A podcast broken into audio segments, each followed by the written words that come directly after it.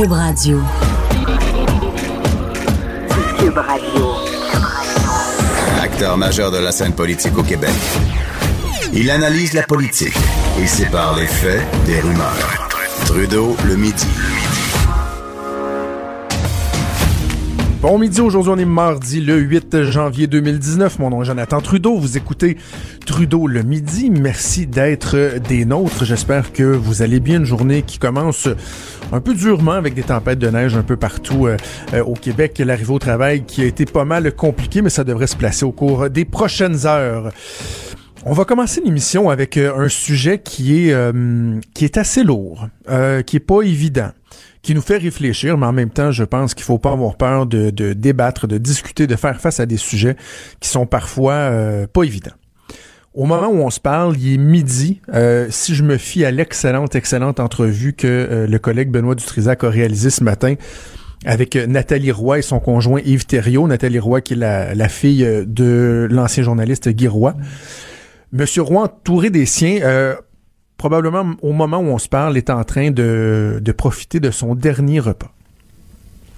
Au cours des toutes prochaines heures, en début d'après-midi, euh, il, euh, il aura euh, l'aide médicale à mourir. C'était son souhait, un souhait qui qu'il a émis au cours de l'automne dernier. sa famille qui semble être en paix avec ça, être zen avec cette décision-là. Évidemment, on se doute que ce sera quand même un moment très difficile à passer.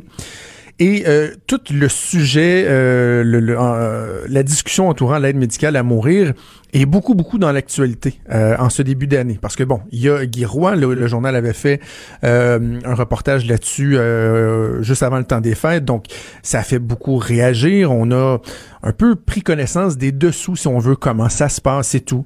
Là, ces jours-ci, il y a un procès qui vient de s'ouvrir, Madame Nicole Gladu et le co-requérant Jean Truchon qui demande d'être reconnu éligible à l'aide médicale à mourir. Il y a un procès qui va s'ouvrir sous peu. On est allé à la sélection des membres du jury. Michel Cadotte, qui est accusé du meurtre au deuxième degré de sa conjointe Jocelyne Lisotte, qui souffrait de la maladie d'Alzheimer. il y a également, dans les derniers jours, on l'apprenait ce matin, un couple d'octogénaires euh, au Saguenay euh, qui euh, avait conclu un pacte de suicide qui n'a pas fonctionné. ils sont toujours en vie. Euh, la dame qui souffrait d'Alzheimer qui aurait demandé l'aide euh, à son conjoint pour mettre fin à ses jours. Donc ça soulève beaucoup, beaucoup de questions et on va euh, en discuter avec celle qui a été l'instigatrice de la loi sur les soins de vie au Québec, Madame Véronique Yvon, députée péquiste de Joliette, qui est en ligne. Bon midi, Madame Yvon. Bonjour, Monsieur Trudeau. Merci d'avoir accepté l'invitation. Euh, j'ai envie de commencer simplement en, vous demandant, de, de manière générale, est-ce que vous êtes d'avis qu'on devrait effectivement aller plus loin? Parce que là, les, les, euh, les co-requérants qui sont en cours, eux, dans le fond, disent nos droits, nous, ne sont pas reconnus en raison des limitations de la loi. Est-ce qu'on devrait aller plus loin? Ce qui est clair en partant, c'est que j'ai beaucoup de sympathie euh, pour euh, Monsieur Truchon et Madame Gladu. Euh, je suis un peu choquée aussi euh, que ce soit deux personnes, deux, euh, deux citoyens gravement malades, souffrants, qui doivent porter tout ce débat-là juridique très complexe qui va durer plus d'un mois avec une panoplie d'experts devant les tribunaux, alors que c'est un débat beaucoup plus large qu'eux. Donc oui, ils le font pour eux, mais c'est un débat de société beaucoup plus large et je pense qu'on aurait pu éviter ça.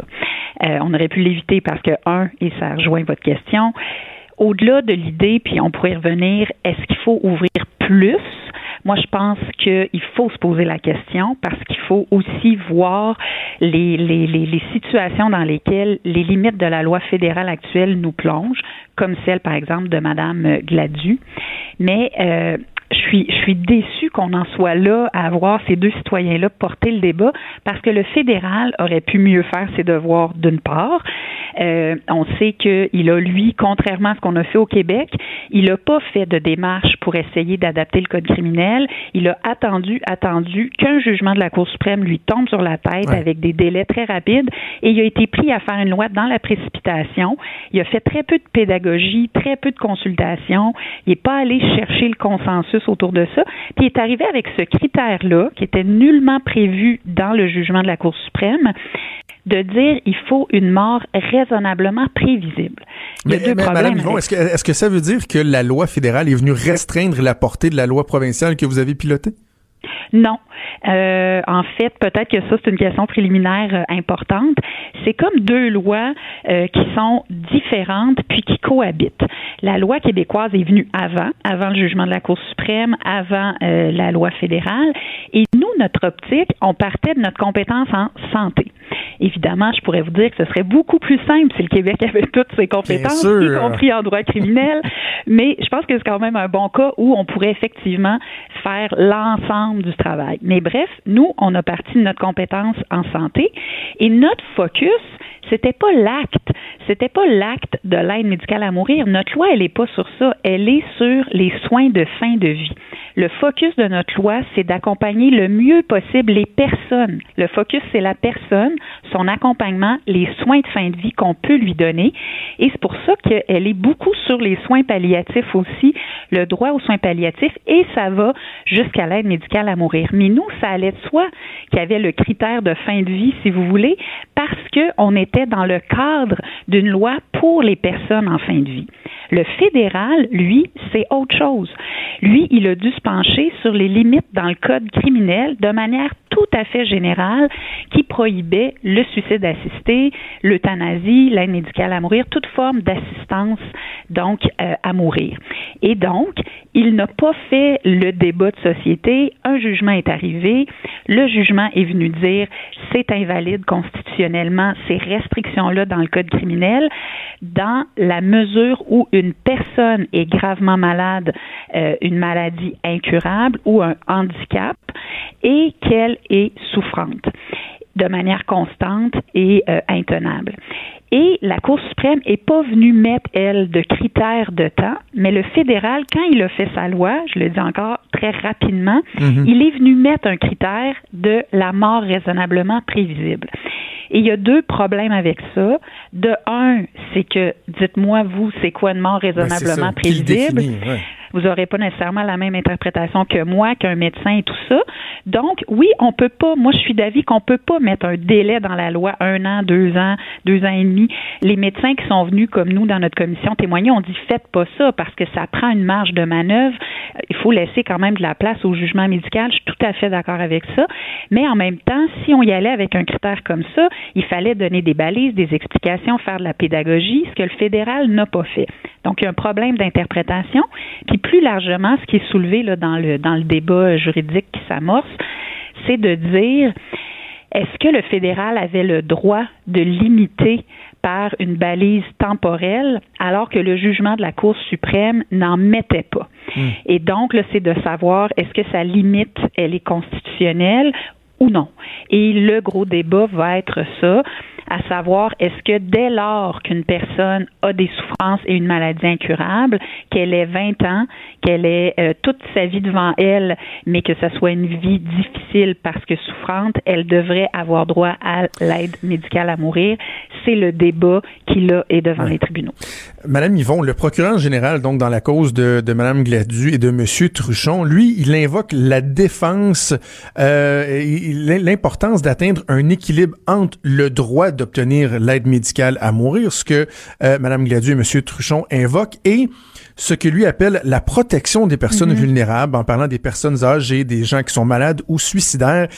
Éclairez-moi, j'ai un peu de misère à comprendre les, visites du procureur général. C'est quoi? Il, a peur que soudainement, si on élargit la portée de l'application de la loi fédérale, entre autres, que les personnes âgées reçoivent l'aide médicale à mourir contre leur gré? Quoi? Je, je, je mal. Ben, c'est ça. En toute déférence pour le procureur général du Canada, je n'achète pas du tout cet argument-là. Je trouve qu'il peut y avoir des arguments, mais pas celui-là. Dans le sens où la première balise c'est le consentement de la personne. Il n'y a personne au Québec, au Canada, qui parle d'aller offrir l'aide médicale à mourir euh, au, détriment de la personne sans le consentement de la personne, qui est centrale, qui est la première balise contre toute forme d'abus et qui est là pour protéger les personnes vulnérables. Alors, je ne le comprends pas, moi non plus, cet argument-là. Et d'ailleurs, Mme Gladu le dit clairement aussi. J'ai lu une entrevue où elle a dit, voyons, on n'est pas en train de dire qu'il faut, euh, contre leur gré, administrer l'aide médicale à mourir à des gens. Ce qu'on dit, c'est qu'il devrait y avoir plus de gens souffrants, gravement malades, qui puissent l'obtenir euh, parce qu'ils vont le demander. C'est leur libre arbitre, c'est leur choix.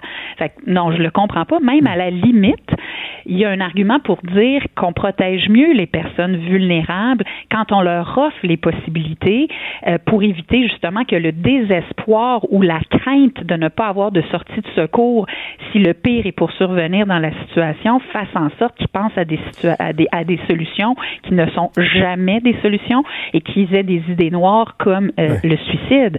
Alors ça, c'est un argument que je ne que je ne comprends pas non plus. Je pense que plus globalement, et c'est pour ça que moi j'ai amorcé le débat euh, euh, en, en, 2009, j'ai voulu qu'on en fasse un vrai débat de société. Plus globalement, moi, ce qui m'embête, c'est qu'on revient avec une approche purement judiciaire du débat.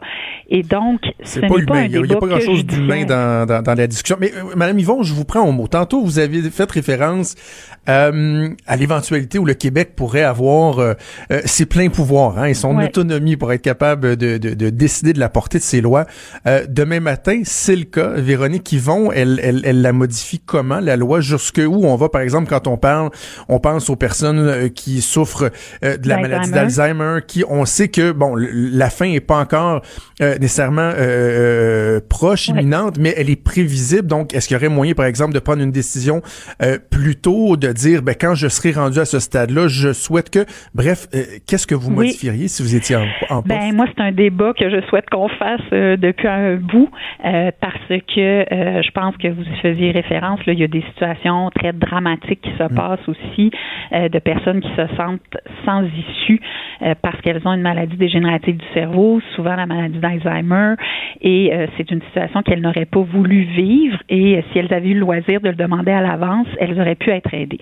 Euh, moi, si euh, et moi je pense, là, je, vous, je, vous, le dis, sur ça, je pense même pas qu'on a besoin euh, euh, du fédéral. Je pense qu'on a tout à fait la compétence au Québec pour le faire parce qu'il s'agit simplement des conditions d'exercice de l'aide médicale à mourir et ces personnes-là sont des personnes qui sont en fin de vie au sens de notre loi parce qu'elles seraient rendues à un stade d'évolution quand même assez avancé où elles n'ont plus aucune connaissance de l'univers qui les entoure. Donc, je pense qu'on l'a, la compétence. Et moi, ce que je souhaite, c'est qu'on puisse le faire, le débat. Personnellement, oui, j'ai une opinion. Je dois vous dire que je fais beaucoup de conférences et c'est le sujet qui revient le plus dans les périodes de questions, c'est de savoir pourquoi, de manière anticipée, je ne pourrais pas le demander. Et ce que je réponds toujours, c'est que moi, je pense que dans un monde idéal, et j'aurais aimé ça que la loi puisse euh, inclure cela, mais avec des balises supplémentaires, parce que c'est très sérieux et je pense que ça peut avoir l'air d'une belle idée théorique, mais quand on l'imagine en pratique, c'est très complexe parce qu'il faut que la personne avant ait dit dans ses volontés, moi rendu à ce stade-là je reconnais plus personne, je suis plus capable de m'alimenter, je suis recroquevillée dans mon lit, la vie n'a plus aucun sens. À la limite, je ne suis peut-être plus la personne que j'ai été. Je voudrais qu'on m'aide à mourir. OK. Est-ce que les autres critères doivent être respectés? Je pense que oui. Si oui, ça veut dire qu'il faut être capable d'évaluer si la personne souffre c'est plus complexe parce que la personne n'est pas là pour exprimer la souffrance, donc on doit la mesurer de d'autres manières, ce que les mhm. gériatres sont capables de faire aussi. Mais vous voyez que c'est pas si simple. C'est aussi de se dire, au jour moins un, la personne n'était pas là, au jour zéro, elle est rendue là. Qui fait ce jugement-là? Moi, je pense pas que c'est parce que c'est complexe qu'on doit pas le faire, mais il faut se dire qui va le faire. Est-ce que c'est les proches qui vont être l'élément déclencheur et qui vont dire au médecin, on pense que là, ma mère, par exemple, est rendue au stade qu'elle avait prévu, et donc on veut ouvrir le processus d'aide médicale à mourir. Est-ce que c'est le médecin? Vous pouvez imaginer aussi que la charge émotive du médecin qui va administrer l'aide médicale à mourir à une personne qui n'est plus là pour y consentir en temps réel, c'est quelque chose. Alors moi, je pense qu'on pourrait imaginer une possibilité, mais en ayant peut-être un mécanisme supplémentaire pour que le médecin se sente pas pris avec tout le poids, sans que ce soit mm. archi, archi lourd, mais d'avoir par exemple un comité d'évaluation oui, c'est ça, ou une décision autre d'une instance qui pourrait dédouaner le médecin. Mais euh, avant d'aller là, euh, fidèle à l'approche qu'on a mis de l'avant, moi, ce que j'avais demandé, c'est qu'on se dote d'un nouveau mandat d'initiative. Je l'avais demandé au précédent gouvernement euh, via une commission parlementaire, simplement pas pour tout refaire ce qu'on a fait, mais pour aller sur cet enjeu-là qui, je le sais, préoccupe beaucoup les Québécois, puis qu'on puisse avancer ensemble. Parce que des fois, il y en a qui vont avoir l'approche bing bang campagne, on fait ci, on fait ça, mais sur des questions aussi sensibles que ça, on peut chacun avoir notre opinion personnelle, mais pour que ça marche bien, pour que ce soit bien appliqué, il faut un fort consensus. Et c'est pour ça que ça marche si bien pour la loi québécoise. Le consensus, il était là, les médecins sentent qu'ils sont appuyés par ce consensus-là, que les gens souhaitent cette application-là de la loi. Et donc que l'aide médicale à mourir fait vraiment partie des mœurs maintenant. Donc pour franchir le pas supplémentaire, moi je pense que oui, il faut le considérer, oui, faut faire le débat, puis il faut le faire correctement euh, en ne pensant pas non plus que c'est de la pensée magique et que c'est très facile. Euh, des fois, ça peut et, de garder en tête, Madame Yvon, vraiment qu'il y a, y a, y a l'humain, il y a la personne qui est au centre de tout ça, et également les proches. Je, je trouve qu'on on a tendance à, à, moins parler des proches, les gens qui entourent euh, les personnes malades, qui sont mm-hmm. euh, pris au dépourvu, euh, parce qu'à un moment donné, c'est difficile de se l'admettre que la personne qui est malade, qui est impuissante, qui a plus aucune espèce de qualité de vie, qui est devant vous, qui est pas en mesure de prendre une décision, mais qui aurait peut-être pu la prendre cette décision-là il y a quelques temps, quelques mois, voire euh, plus quelques années, ben, la personne qui est là, elle devient un fardeau. C'est triste à dire, mais c'est ça. Et là, il n'y a, plus rien à faire si ce n'est que d'attendre l'inévitable. Euh, c'est très dur pour les gens qui entourent les personnes malades. Ah, c'est un très, très, très bon point, très important. Euh, quand on a fait les travaux de la Commission sur les soins de fin de vie, c'était essentiellement, évidemment, des proches qui venaient nous relater l'expérience difficile qu'ils avaient vécue avec leurs parents, leurs conjoints, leurs enfants. Et euh, les proches, vous savez, des fois, en fait, les gens qui, qui étaient contre l'aide médicale à mourir souvent disaient ah ça va être difficile pour les proches, puis ils seront pas d'accord, puis pour le deuil. En fait, moi, mon expérience, pour vous dire, j'ai des témoignages euh, à toutes les semaines de proches qui m'écrivent ou qui appellent ou qui me disent combien ça a été une bénédiction de pouvoir avoir ce recours-là, combien ils étaient favorables et toute la famille en phase avec la décision de leurs proches. Vous parliez d'entrée de jeu de Monsieur Roy, donc euh, qui a voulu rendre public son histoire, sa fille qui a témoigné je pense qu'on en a un bel exemple. Ça peut être une très grande source de sérénité pour toute la famille et les proches de savoir que la personne part au moment choisi comme elle le voulait, entourée de toutes les personnes qu'elle aime. Donc, les témoignages vont beaucoup plus dans ce sens-là que l'inverse, parce que quand vous avez un proche qui souffre, qui souffre, et que chaque seconde, chaque heure de vie est une mm. agonie, vous vivez pas un deuil serein. Alors, je pense que oui, les proches ont un rôle important. En même temps, il faut toujours distinguer la souffrance des proches, euh, de voir un être qu'on aime souffrir versus la personne elle-même. Et c'est pour ça que c'est important que ce soit toujours le patient, la personne malade qui prenne la décision pour elle et non pas ses proches, parce que des proches aussi peuvent faire de la projection de leur propre souffrance et penser que c'est encore pire que ce que la personne vit ou, euh, par exemple, pour eux, c'est un fardeau, ils en peuvent plus, mais évidemment, c'est la personne elle-même qui doit être au centre de toutes les décisions. Alors, c'est pas simple, mais je pense que c'est des débats de société très humains et la meilleure manière euh, de les faire atterrir euh, correctement, je pense que c'est que les élus prennent leurs responsabilités, qu'on n'envoie pas ça dans la cour des tribunaux parce que c'est plus facile ou plus confortable pour les élus. C'est à nous de prendre nos responsabilités. Puis, j'ai été heureuse de noter qu'en campagne électorale, euh, le gouvernement actuel euh, mhm. Disait qu'il serait ouvert à, faire le débat. Alors, je leur demande formellement, maintenant qu'ils y sont, que oui, on puisse, au Québec du moins, parce que contrairement au fédéral, on, les a pris nos responsabilités, qu'on continue sur la même voie pour le faire, le débat. Espérons que vous serez entendu, Madame Yvon. Toujours un plaisir de discuter avec vous. Certainement. Bonne journée. Merci, au revoir. Véronique Yvon, l'excellente députée péquiste de euh, Joliette. Euh, je termine en vous disant que le gouvernement, justement, de la CAQ attend le dépôt de deux rapports d'experts sur l'élargissement de l'aide à mourir. C'est attendu ce printemps. On verra ce que le gouvernement va faire avec ça. On pourra euh, certainement compter sur Mme Yvon pour talonner le nouveau gouvernement de la CAQ. Par contre, seul bémol, le fédéral a déjà mentionné qu'une nouvelle loi plus permissive serait jugée inopérante. Alors, on n'a pas fini d'en parler pendant ce temps-là. Ben, il y a des gens qui souffrent. Trudeau, le midi. Joignez-vous à la discussion. Appelez ou textez. 187 Cube Radio. 1877 827 2346. On a parlé au cours euh, des derniers mois des difficultés chez les euh, jeunes Québécois, Québécoises, mais particulièrement les jeunes garçons à obtenir leur euh, diplôme d'études secondaires. On apprend ce matin dans le journal que c'est également le cas au Cégep, le taux de diplomation qui serait en baisse, ce qui est préoccupant. On va en parler avec Michel Perron, qui est professeur retraité à l'Université du Québec à Chicoutimi et qui est expert en matière de persévérance scolaire. Bon après-midi, Monsieur Perron. Oui, bonjour, Monsieur Trudeau. Alors, je commence avec une question qui est peut-être un peu brutale, Monsieur Perron. Le cégep, est-ce utile? C'est vraiment brutal comme question. Moi, je pense que les cégeps euh, sont là pour rester, selon moi, parce qu'ils ont fait la preuve que pour démocratiser l'enseignement au Québec, dans toutes les régions du Québec, euh, les cégeps ont été euh, extrêmement importants.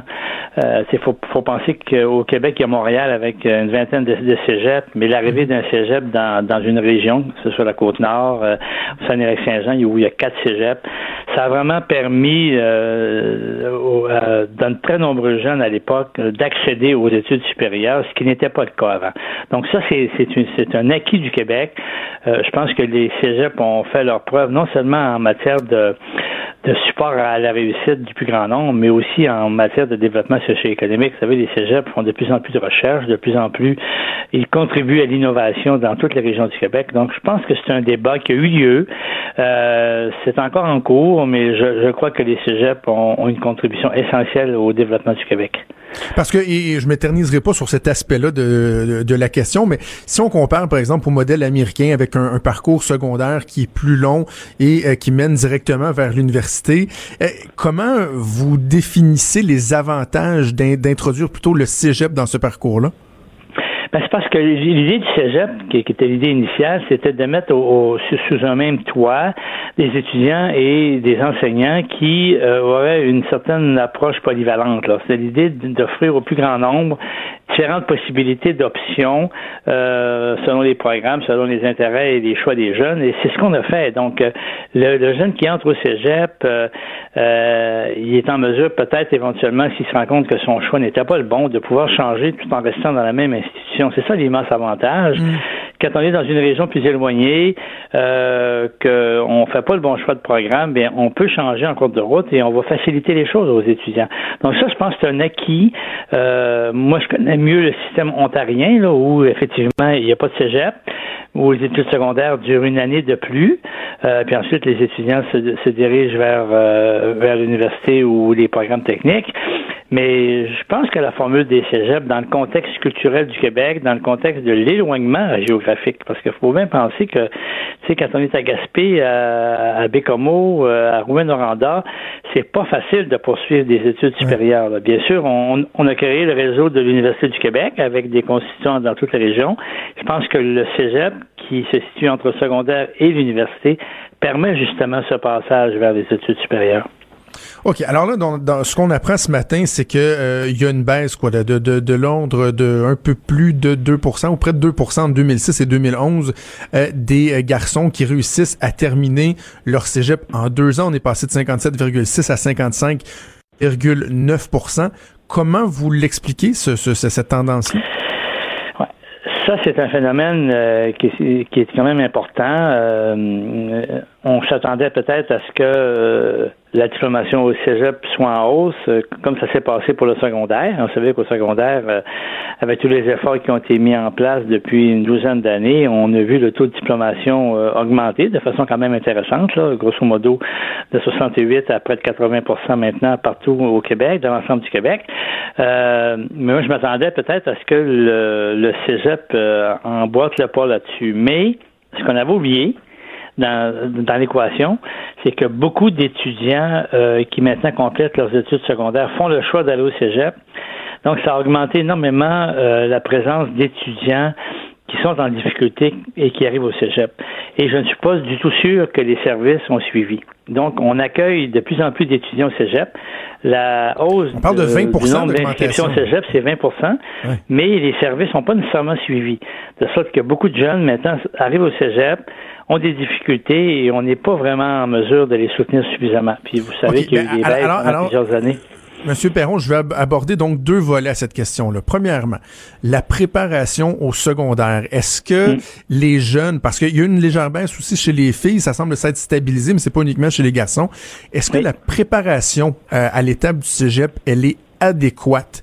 Euh, l'accompagnement est adéquat au, au secondaire? Est-ce qu'il y aurait des efforts à mettre en ce sens-là? Il y a sûrement des efforts à mettre dans ce sens-là. Euh, les périodes de transition pour les jeunes, que ce soit du primaire, de la maternelle au primaire, ensuite du primaire au secondaire et bien sûr du secondaire jusqu'au cégep. Donc, ces périodes de transition sont difficiles. c'est source d'anxiété, c'est source de stress. Et on se rend compte que euh, à l'entrée au cégep, là, c'est dès la première session que les élèves sont en difficulté. Et s'il n'y a pas des interventions immédiates qui sont faites à ce moment-là, ben, l'étudiant va avoir de plus en plus de difficultés à maintenir le cap sur son objectif d'obtenir un diplôme au collégial. Donc oui, il y a un problème important de transition et je pense qu'on pourrait vraiment améliorer le soutien, l'accompagnement des jeunes dès le secondaire pour leur faciliter la transition vers le cégep. Est-ce que les élèves euh, de l'école privée qui sont beaucoup plus encadrés peuvent être d'une certaine façon plus à risque lorsqu'ils arrivent au cégep. Et là, je vous dis ça, là, c'est vraiment euh, biaisé mhm. par mon expérience personnelle. Moi, je venais du réseau public. À l'époque, je suis allé à Montréal, au cégep Bois de Boulogne, qui était un excellent cégep. Il y avait beaucoup d'élèves qui venaient du privé. Et dans la première année, j'ai vu plein de gars, de filles qui venaient du collège Laval, du collège Regina Sumta, qui avaient toujours été tellement encadrés. Et là, ils étaient lâchés lousses au cégep. Il y en a deux, trois qui ont carrément été mis dehors du programme. Là. Hmm. Écoutez, honnêtement, votre question est très bonne. Euh, je, n'ai pas de données qui viendraient à l'appui euh, positivement ou négativement à l'hypothèse que vous formulez.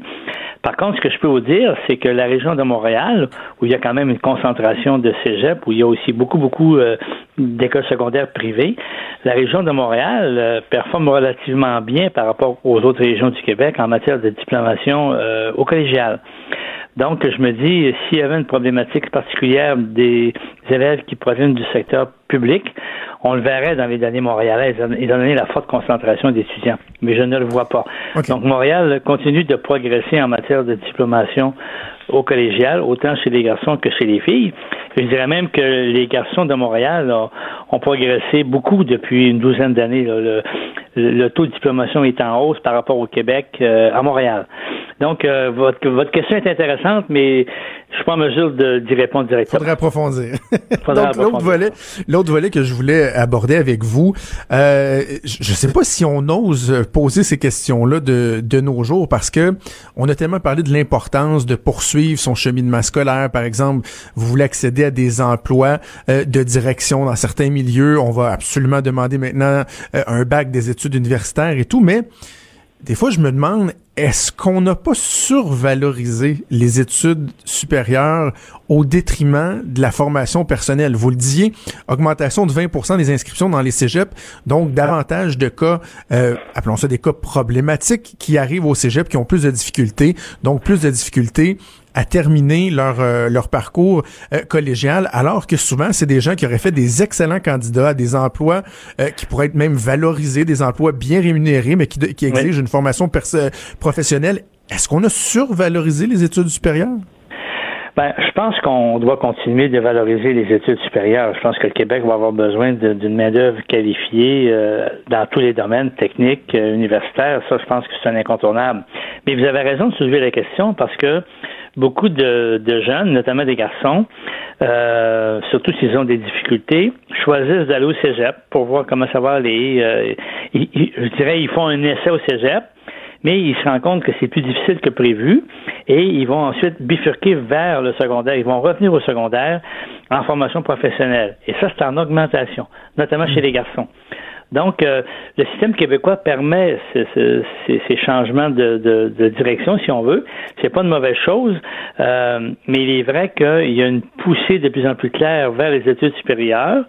Mais c'est sûr que des élèves qui sont en difficulté, qui arrivent au cégep, étant donné euh, les difficultés d'intégration puis euh, d'adaptation dès la première session, ben, plusieurs décident en cours de route de changer et de revenir en formation professionnelle euh, au, secondaire et obtenir un, diplôme qualifiant pour le marché du travail. Donc, vous voyez, il y, a, y a ces systèmes de navettage, de changement qui sont de plus en plus fréquents au Québec. Et je pense que c'est pas une mauvaise chose.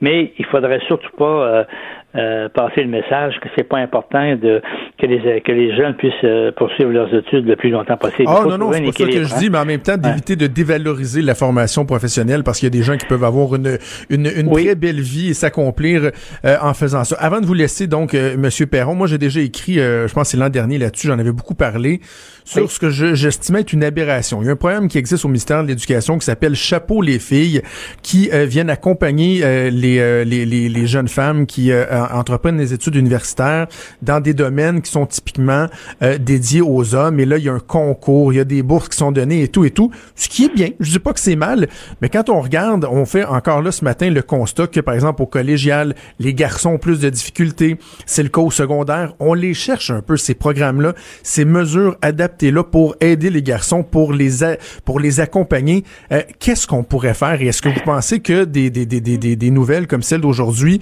euh, pourront éventuellement apporter des changements dans notre façon de voir le parcours des garçons? Oui, ben je pense que j'espère que oui. D'ailleurs, c'est ce que j'ai dit à M. Dumont ce matin en, entrevue à TVA, que je pense qu'il va falloir regarder la question des, des cheminements scolaires des garçons dans l'ensemble de, des parcours scolaires, euh, à partir de la maternelle jusqu'à l'université. Et c'est vrai que les garçons traînent de la patte euh, partout au Québec, dans toutes les régions du Québec. Euh, moi, j'ai cherché des localités, des milieux où les garçons seraient en avance sur les filles. Honnêtement, je n'en ai pas trouvé.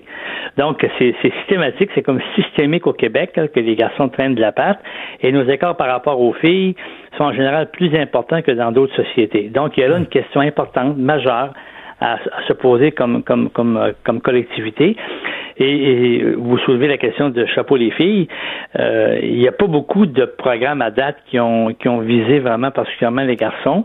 Euh, c'est vrai qu'il y aurait peut-être euh, des ajustements importants à faire dans les programmes scolaires, dans le dans l'offre de, services scolaires pour rejoindre davantage les besoins puis les intérêts des garçons.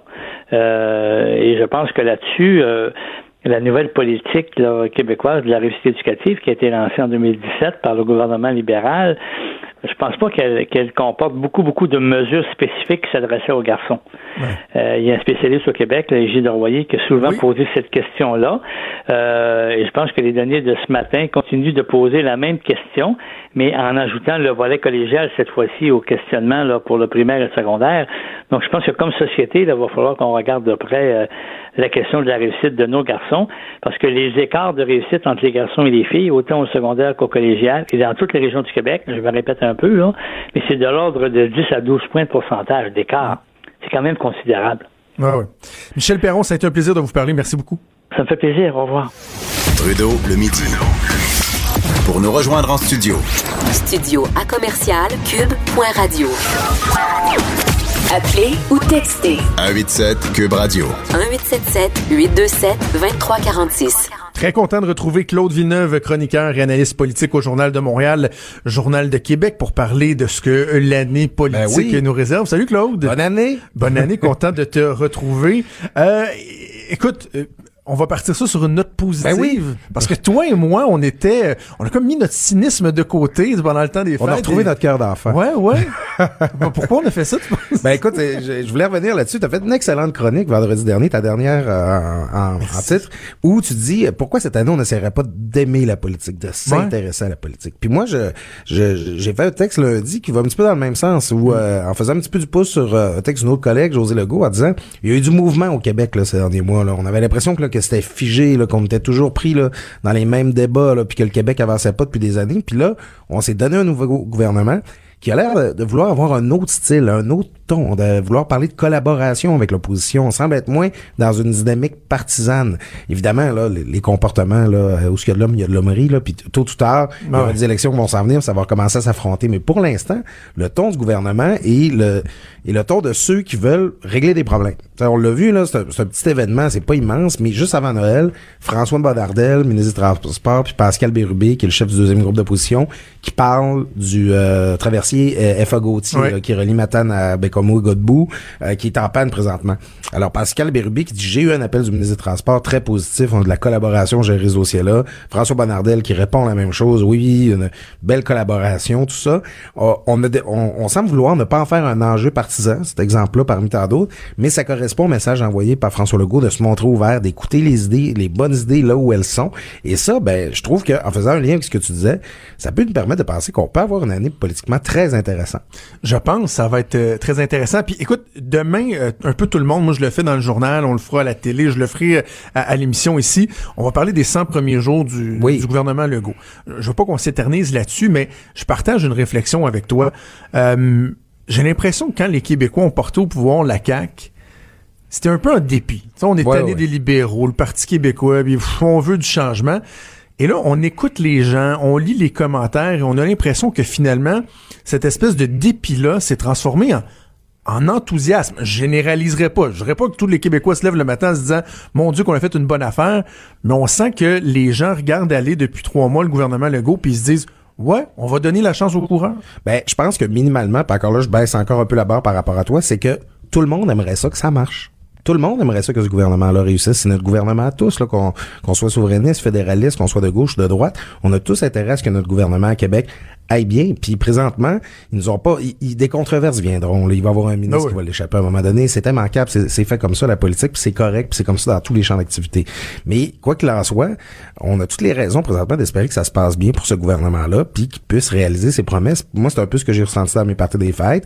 Et je parle, j'ai parlé des gens de la CAQ avant Noël, puis ils me disent le, le taux de satisfaction qu'ils mesurent dans leur sondage interne est tellement élevé qu'ils le prennent pas vraiment au sérieux. Ouais. Ils disent là, faut, Ça, se- ça se spinne bien, ça, par exemple. ouais, ouais. Oh, on essaye de pas trop s'emballer, là, parce que ça va baisser à moment donné. Mais quand même, c'est, je pense qu'on commence, euh, les- le Québec commence son année sur de très bons auspices politiques. OK, les résolutions. Il n'est pas Oui. trop, temps, trop temps pour prendre des résolutions ou en tout cas faire les gérants d'estrade et offrir des résolutions euh, aux autres. Euh, Qu'est-ce qu'on offre aux chefs de partis politiques?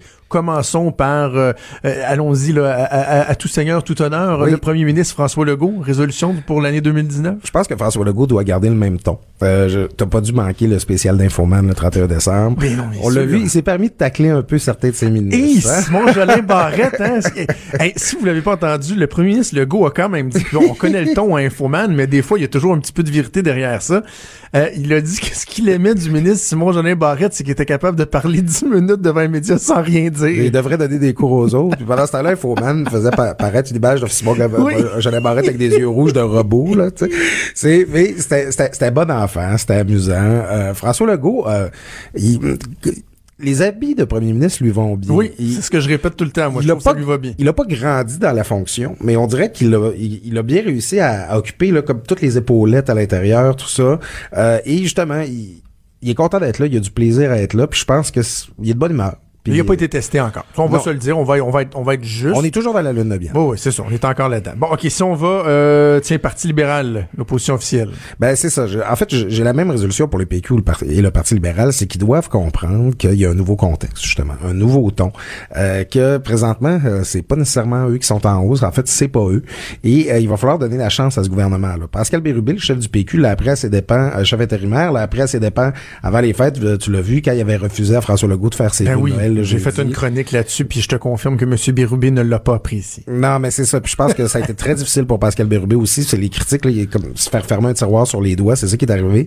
Euh, ça conviendra pas ce ton-là, là, présentement, là, avec un nouveau gouvernement, plus forte raison. Tôt ou tard, la partisanerie reprendra ses, do- ses droits, mais présentement, Pascal Bérubé est mieux justement de jaser sur Twitter, de, ré- de régler un dossier important dans son comté comme le traversier F.A. Gauthier que de faire la, la petite politique carrée comme ça. C'est la même chose pour le Parti libéral.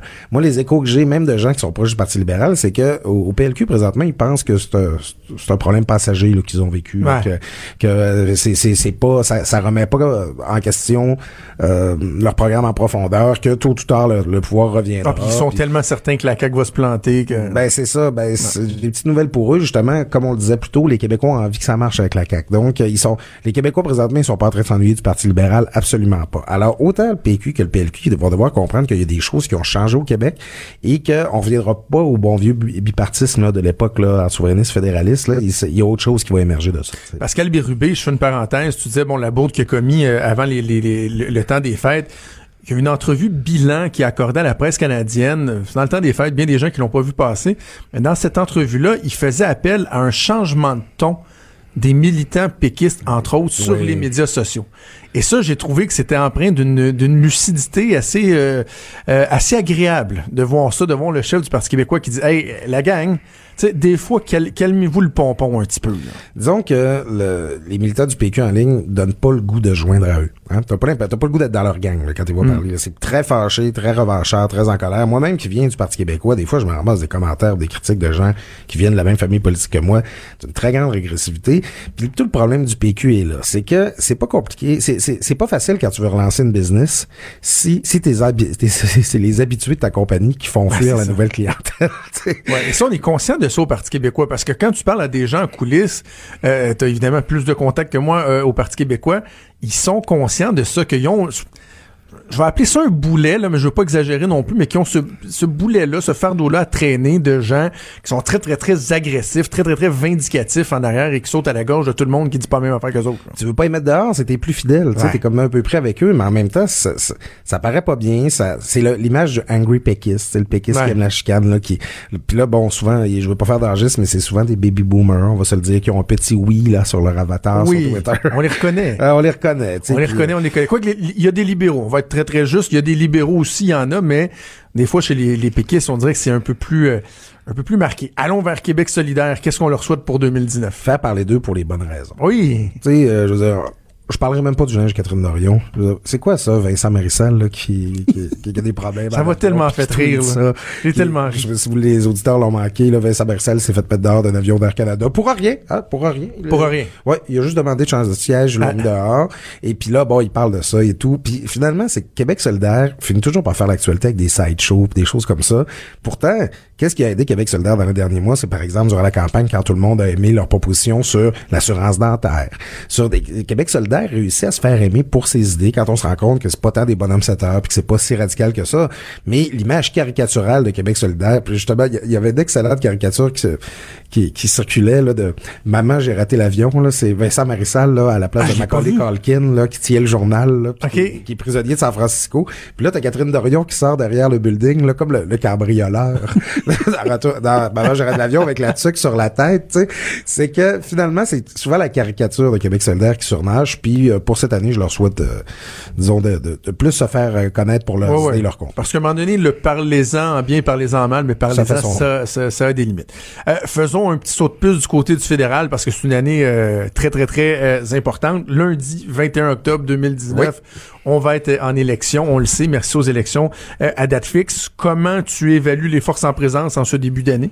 Ben, je pense justement, on va avoir un déplacement de l'attention. Peut-être, là, on a beaucoup parlé de la politique québécoise au cours euh, des 12 derniers mois. Là, on, on va plus euh, se tourner vers Ottawa. Euh, tu sais, remarque, un des, les, un des sketchs les plus euh, remarqués du bye-bye, notamment parce que généré une controverse, Ben oui. c'est celui sur Justin Trudeau à Bollywood. Controverse totalement Ouais, ridicule. ça, écoute, on, je- on en parlera même pas plus que ça, mais euh, c'est, euh, c'est- il va y avoir un déplacement d'intérêt. On va vouloir faire le bilan. Euh, à plus forte raison qu'on a un nou- nouveau gouvernement à Québec. Le Québec en est où par rapport au Canada hein? C'est- Est-ce qu'on est satisfait des quatre années de gouvernance de Justin Trudeau Est-ce qu'on aime Justin Trudeau? Est-ce qu'on n'aime pas ses politiques? Ça va débattre beaucoup de ça. Puis surtout, c'est quoi les alternatives hein? On sait Andrew, Scheer chez les conservateurs, c'est pas simple. Maxime Bernier, son parti populaire, ça va aller jusqu'où? Dans la région de Québec, on pourra en reparler euh, quand ça donnera, Jonathan, mais ils sont très structurés déjà. hein. Ça, ça, ça paraît pas dans les sondages, mais ça peut faire mal aux conservateurs. Puis le NPD, on n'en parle pas. là, ils sont complètement euh, sortis de l'équation. là. Bon, Ah on oui. se parle particulièrement au Québec. Et il y aura l'élection partielle euh, en début d'année qui devrait être déclenchée dans les prochaines semaines dans Burnaby, en Colombie-Britannique. Euh, faudra voir si Jagmeet Singh va être euh, élu. Si le NPD, si son chef n'est même pas euh, élu dans une élection partielle, je sais pas c'est quoi ton avis. Est-ce qu'il va s'accrocher, rester? Est-ce qu'on va devoir trouver un chef en catastrophe à six mois de l'élection? Ça va être tout un défi. Là. Ben, c'est les deux données qu'on va, que je vais suivre, moi, personnellement, de ces élections fédérales. Est-ce que le NPD va arriver en campagne électorale avec son chef actuel ou devra s'en trouver un, un nouveau? Ça pourrait changer la dynamique. Et, euh, la, à tout le moins pour le Québec, la force que le Bloc québécois est capable d'avoir. On sait que ça a été Ouais. une année calamiteuse pour le Bloc. Moi, pourtant, Là, je- ils ont un sauveur. Là. ben c'est ça, là, avec Yves-François Blanchette, là, qui, euh, Ouais. qui, euh, écoute, euh, ça, ça travaille fort, justement, nos, les militants péquistes, là. en- Et crois-tu, penses-tu qu'il peut euh, refédérer les Québécois derrière le, le, le- bloc? Ben, il, il- je pense, euh, si jamais euh, je gagerais pas un deux piastres là, sur le fait qu'il pourrait ramener le bloc à 50 députés, là, puis être l'opposition officielle, mettons comme euh, le- ça, ça fut le cas dans, le- dans Ah, ouais. Lucien Bouchard et Michel Gauthier, tout On ça. n'est pas là. Mais aller chercher un 20-30 comté dans le contexte où il n'y a pas vraiment d'alternative à Justin Trudeau. Euh, le système électoral euh, parlementaire britannique, des fois, permet des surprises. Euh, moi, je pense que ça se peut. Il y a un certain potentiel. Mais euh, attendons avant de nous emballer. Oserais-tu une prédiction à ce stade-ci de l'année? Euh, le- je pense que Justin Trudeau va être élu, mais j'ai de la misère à dire s'il va Je être pense que oui, moi aussi. Parce que l'analyse que j'en fais, c'est que bon, il y a, il y a- a beau avoir des sondages qui ont démontré en fin d'année que le Parti conservateur chauffait les libéraux. Mais quand on pense à deux facteurs qu'on vient d'évoquer, c'est-à-dire euh, Maxime Bernier, qui Ouais. risque de nuire euh, aux conservateurs, et la faiblesse du, N- du NPD, qui va euh, probablement amener des votes qui normalement seraient destinés au NPD vers les libéraux. C'est le, le transfert naturel qu'on peut percevoir, à part au Québec où il peut avoir un transfert vers le bloc. J'ai bien de la difficulté à voir comment Justin Trudeau ne réussirait pas à passer au travers de la prochaine élection. Puis on a beau rire de Justin Trudeau qui s'habille avec des costumes euh, indiens et tout ça. Euh, N'empêche que dans la banlieue de Toronto, il y a beaucoup de gens qui s'apparent, ça, des, des, des communautés Oh oui. immigrantes et tout ça. Puis ben c'est important pour gagner les élections. Ah, puis il trouve encore beau puis bien fin, la dette, ça, on, on en reparlera. hey, non, hey, Claude, toujours euh, un plaisir de te parler. On va Écoute, suivre ça ensemble au cours des On prochaines va années. avoir une belle année, Jonathan. Trudeau, le sexe symbole de la politique. Ah, c'est Jonathan, pas Justin. Trudeau le midi. Cube Radio.